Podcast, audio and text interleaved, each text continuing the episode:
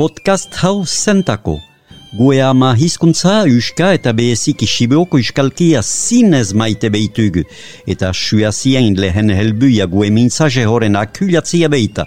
Oai artino, libru andana bat agerazidugu, oaikuan sibeotaraina hoskatzia igia lotu nahi. Nula zoi? Lehenik, idatzi zahar edo berri sumaiten ahalbezain untsa jakurtez, behantxago siberotara ikasasti iseatuko dugu, eta kantoeki e siberotara ikasten ahalbeita suazia inartxibak baliatu gehitutugu. Bena hasteko eta emeki emeki trebatzeko una jakuraldi sumait. Sibeokast, suaziain podcasta duzie behatzen, hunde iziela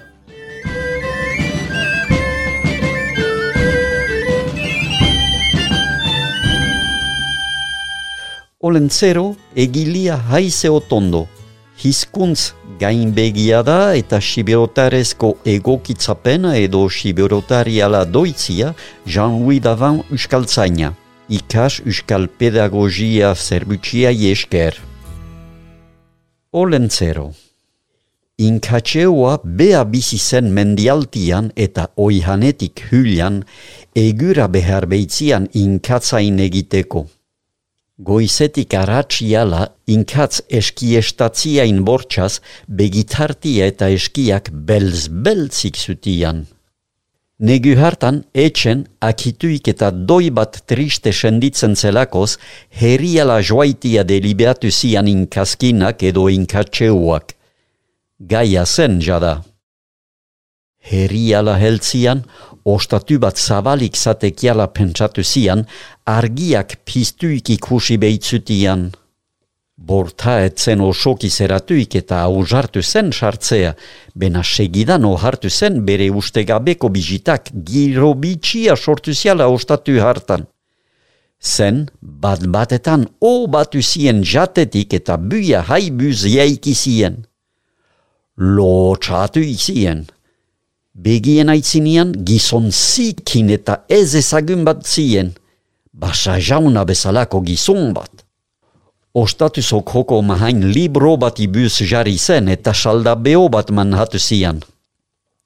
Beunguian heritarak murmusika zentzuten zutian.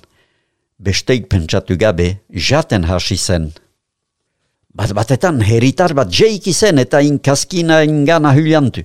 Beste heritare li batekin unguatu zian. Busagi itxuazian akostatutik elki zedin erantzeion, herian etziela gizon zikinik hun hartzeko gogoik. Inkatxeuak nahialez untsaen telegatu zian heritarek etziela hain prezentzia ignahi. Ordian, lagun bakotxa zian astuaikin etxeko bidia berriz hartu zian.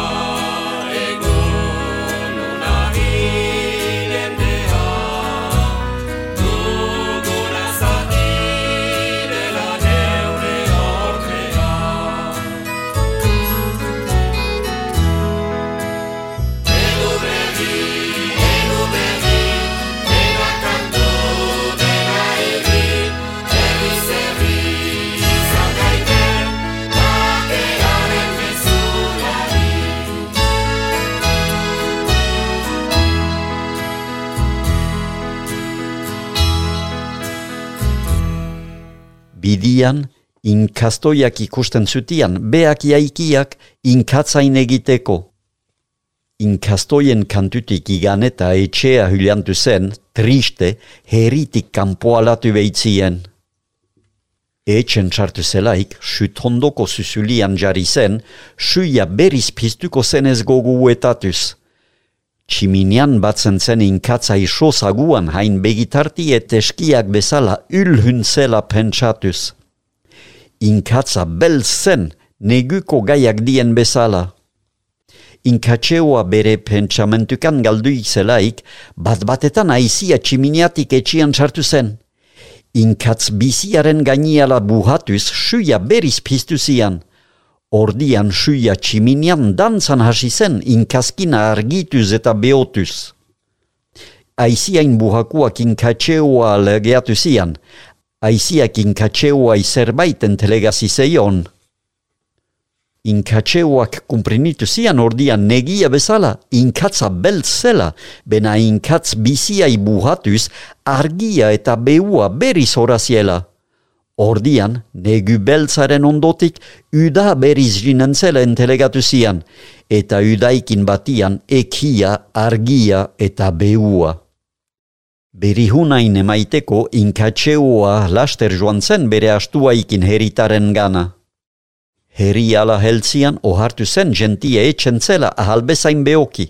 Bortagusietan jo eta jo jauntzizian denen jatzarazteko. Lehenik haurak zien etxeik elkitzea uzartu. Ondotik, aitamak eta jente shaharak. Oro heriko plazala joan zien inkaskinak zer entzutea. Artian, inkatxeoa suhandi baten pisten hasi zen. Heritar guziak unguian uken zutialaik aiziak entelegazi zeion mesiain kuntatzen hasi zen. Soizie erantzian, eskietan inkatz beltzadut negian gaiak dien bezalakua, bena inkatzori esker suia beriz pisten ahaldugu basteren argitzeko eta behotzeko. Suia beriz pisten ahalden bezala negutik landa beriz horada uda, eta udaikin batian ekia hain argia eta beua. Hebentik aitzina, ez dugu habon egiain beldur izan behar, beitakigu hain ondotik argia eta ubeua utzuliko diela.